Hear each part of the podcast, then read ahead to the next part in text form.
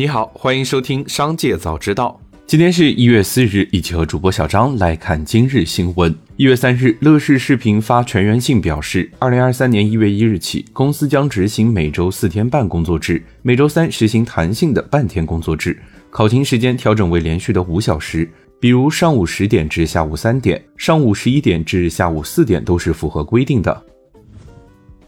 记者了解到，视频号已向商家发出公告，将于二零二三年一月一日起面向商家收取技术服务费。根据记者拿到的商品类目表数据，费率标准在百分之一至百分之五之间。其中，二零二二年十二月三日后首次签约开店的商家，可在签约开店生效之日起三十天内享受交易额人民币一百万以内的技术服务费率减至百分之一的专项优惠政策。紧接着，再让我们一起来关注企业动态。一月三日，韩国反垄断监管机构将对涉嫌违反韩国广告法的特斯拉公司处以二十八亿韩元（约二百二十万美元）的罚款。根据韩国公平贸易委员会周二的一份声明，特斯拉在其广告中夸大了其电动汽车续航里程和充电速度，以及使用其车辆预计可节省的燃料成本。一月二日消息，苹果正在考虑为 iPhone 提供反向无线充电类似的功能。该功能可以为无线耳机等配件进行充电。苹果公司在美专利商标局获得了一项专利，该专利涉及一种新的无线充电系统，使用双模磁力对准元件对准设备。这项专利让苹果离反向无线充电系统更进一步。或许 iPhone 十五系列可能就会支持该功能。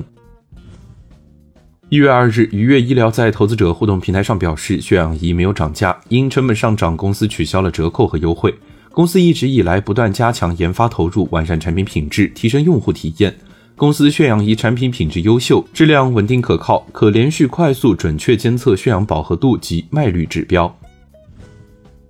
报道称，中国台湾长荣海运公司今年前三季获利提前超过去年全年，获利超过三千亿新台币，约六百七十亿元。传言最高发放五十二个月年终奖金，以基层员工月薪五万新台币计算，最高年终奖约为五十八点八万元。除了年终奖外，二零二三年还有员工分红。一月三日消息，特斯拉大中华区总裁朱晓彤获晋升，将担任全球管理职位，将负责管理特斯拉美国生产业务以及北美和欧洲的销售。综合国内媒体报道，红海旗下富士康郑州科技园区目前出货量已达原先估计的百分之九十，订单状况良好。从现在到农历春节前后的几个月将迎来生产高峰，目前用工人数稳定在二十万人左右。近日，抖音在官网上线了一款桌面端聊天软件，名为抖音聊天。提供 Windows 和 Mac 客户端。官网显示，该软件更新时间为二零二二年十二月三十日，需要使用抖音 App 扫码登录。登录后就可以跟自己的抖音好友进行聊天。软件功能也比较单一，只是提供聊天功能。紧接着，再让我们一起来关注产业消息。根据国家发改委消息，新一轮成品油价调价窗口将于一月三日二十四时开启。本轮调整价格具体如下：国内汽柴油价格每吨分别提高二百五十元和二百四十元。机构测算，折合九十二号汽油每升上调一毛九，九十五号汽油每升上调两毛一，零号柴油每升上调两毛。油箱容量为五十升的普通私家车，车主加满一箱油将多花九块五左右。一月三日，康芝药业在互动平台表示，公司有生产和销售蒙脱石散，该产品已于二零二一年初通过仿制药质量和疗效一致性评价。自二零二二年十一月以来，公司的感冒、退热、止咳、腹泻等产品订单量有较大的增加。公司通过外招、从其他基地内部调动员工、调整排班等方式加班生产，以保障各种产品的供应。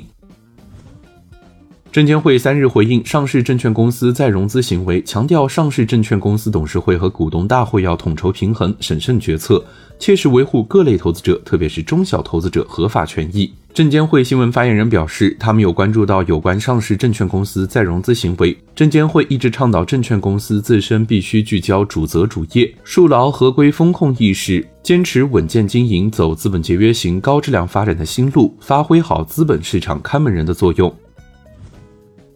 中国有一千四百七十二个县，三百九十四个县级市，但这个容纳了二点五亿常住人口的万亿级市场数据，似乎成了一个隐蔽的角落。最新一期房地产投资数据显示，中国楼市仍在寻底。十月数据中，七十个大中城市新房、二手房价格同环比继续下探，商品房销售额同比降幅超两成。其中下滑最为明显的人是东北和西部，也就是说，低能级的三四线楼市触底反弹的压力更大。而这种压力也反映在贯穿二零二二全年的县城卖房大战中。以上就是今天新闻的全部内容，感谢收听，让我们明天再会。